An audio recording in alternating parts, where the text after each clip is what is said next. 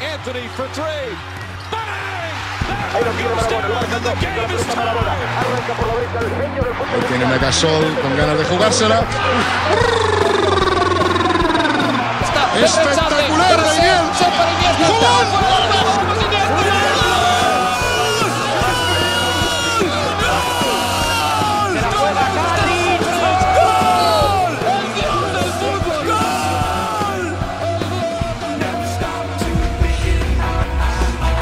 Ey, escúchame, nos ha llegado el momento, después de dos años. Nos han metido hostias de todos los colores. Vamos a demostrarlos ahí. Vamos a demostrarlos ahí. Y cuando estoy cansado levanto la mano y sale la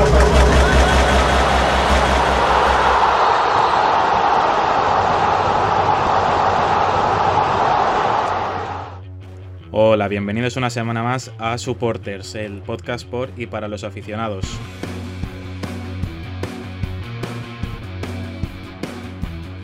Bueno, hoy vamos a hablar mm, de, lo de la semana, de, Euroliga, de NBA, de, las novedades que, nos ha traído las dos competiciones. Y me acompañan Arturo García y Sergio Ángeles. ¿Cómo estáis? Hola, ¿qué tal? Buenas tardes a todos. Bueno, vamos a empezar con Euroliga. Estamos en mitad de, la jornada ya 17. El tiempo pasa volando, la verdad.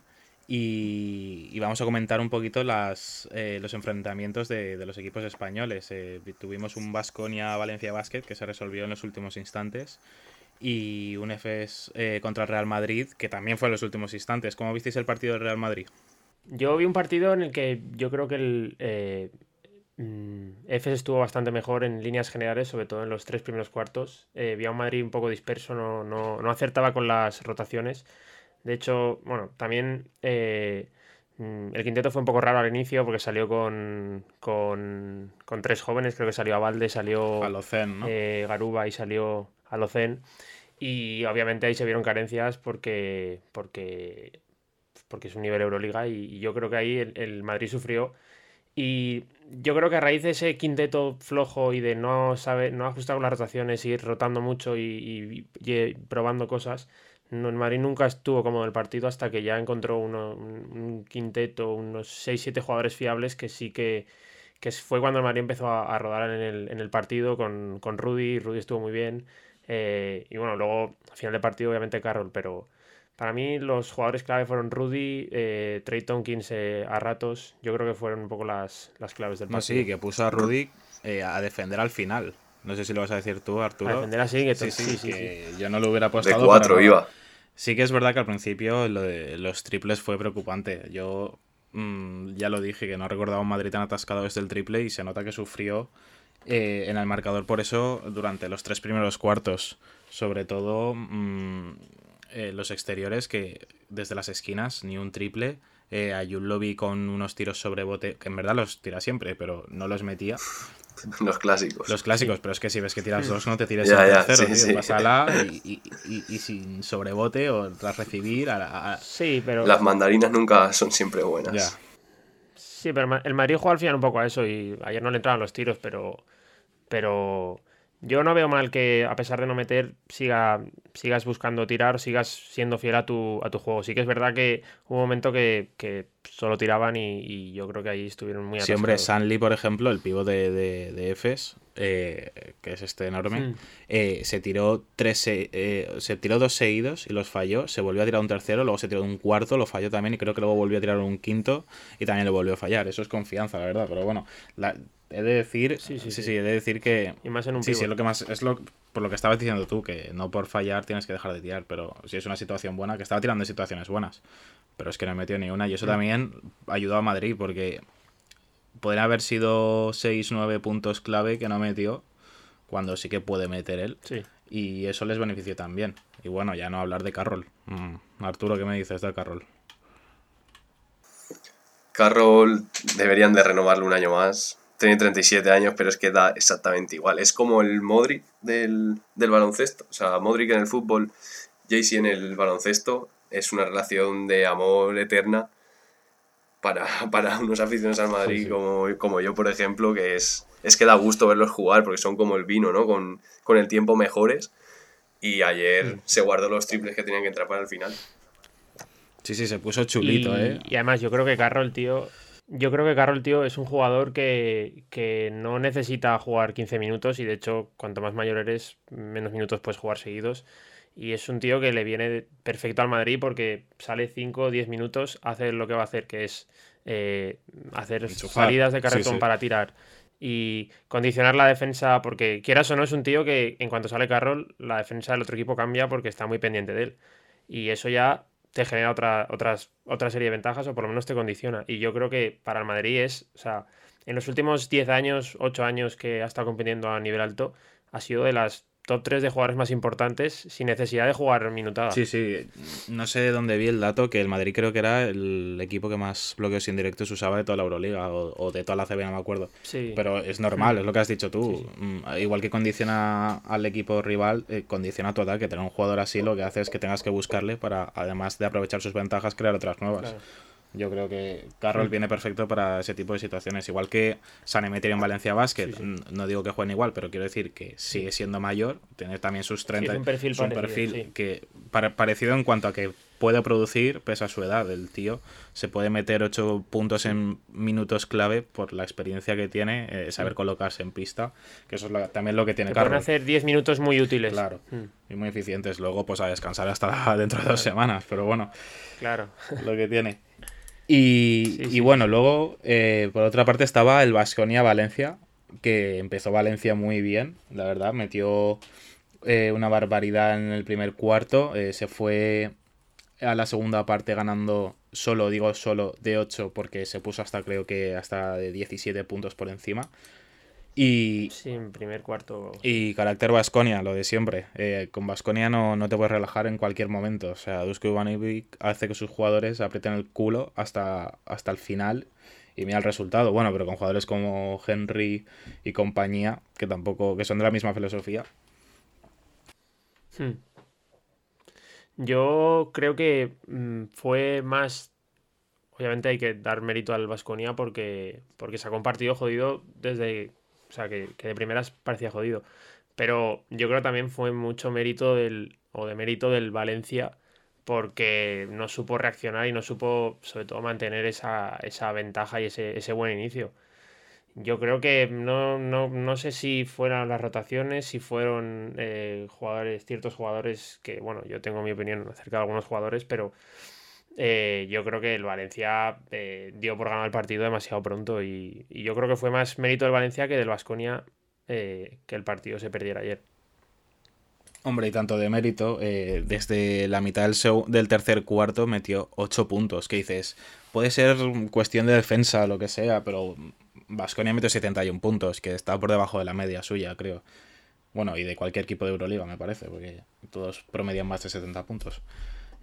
Y, meter 8 puntos en cuarto y medio cuando viene... El parcial fue, el parcial fue 22, creo recordar, estaba viendo, salió ahí parcial actual 22 y no sé, un entrenador como Ponsarnau debería haber reaccionado bastante antes, pero bueno, ya cada uno sabemos cómo, cómo son los entrenadores. Sí, no sé. Ya sabemos que que Chaume le cuesta, en mi opinión, un poco a veces, que luego no saca partidos importantes, pero hay veces que los, partidos disputados se le atragantan un poquito.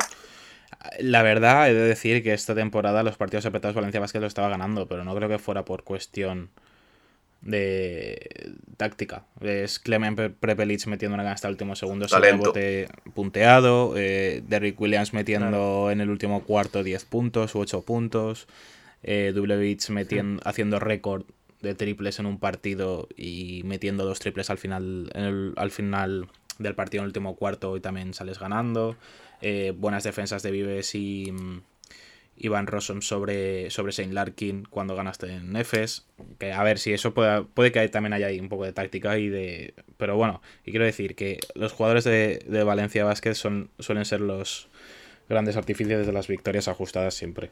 Que siempre se, le hace. Siempre se hace lo mismo, ¿no? Que cuando pierde el equipo la culpa es del entrenador y cuando ganamos Claro, pero bueno, en esta ocasión sí que estoy de acuerdo con Arturo que a lo mejor las decisiones, mm, tanto tácticas como de rotación, deberían haber sido otras, porque por ejemplo, eh, Valencia Basket estaba perdiendo de 2 a falta de, de 28 de 2. o de 3, bueno, de 2, a falta de 28 segundos. Y, y esperaron toda la posesión, que me parece... Y no hacen falta. Y no, y no hacen falta, pues claro que van a aguantar toda la posesión y luego tiras una mandarina. claro. Si no tienes tiempo, si no tienes tiempo muerto, que vas a tener 5 segundos para hacer un contraataque y tirar de medio campo, que es lo que hizo Kalinic, que a lo mejor la puede haber pasado adelante, pero bueno. Eh, Sí, sí, además se precipitó Sí. bastante. Porque... Pero bueno, que eso, eso al final fue, pues, fue ese momento, ese, o sea, fue un, fue nada. El, el problema es cómo llegas hasta ahí. y totalmente, sí, sí, pero... cómo pierdes el partido y todo. Y, o sea, yo creo que, lo que tú has dicho, yo creo que se achaca mucho al entrenador, pero también, por ejemplo, yo creo que Valencia, que esto es cosa, o sea, nosotros que hemos sido jugadores, somos jugadores, lo sabemos. Si te cogen tantos rebotes en ataques seguidos, porque creo que hubieron un par de ataques que le cogen 3, 4 rebotes hasta que les meten el triple. Pues tío, esto el entrenador poco puede hacer, eso, los cinco jugadores que pues no estabais a lo que teníais que estar. Ivanovic sí que haría algo seguro, pero pues, bueno, eso yo creo que solo lo puede hacer él. Por lo menos gesticular y cabrearse. Bueno, ahora vamos a pasar a hablar un poquito de NBA porque um, la primera semana y un montón de cosas, un montón de récords, muchísimos partidos. O sea, la NBA es una marabunta de partidos noche y noche y si parpadeas te lo pierdes, la verdad. Mm, A mí me ha pasado, me, me he tenido que poner al día para poder hablar un poquito con vosotros porque, madre mía, a ver, eh, los Maps destrozaron a los, a los Clippers.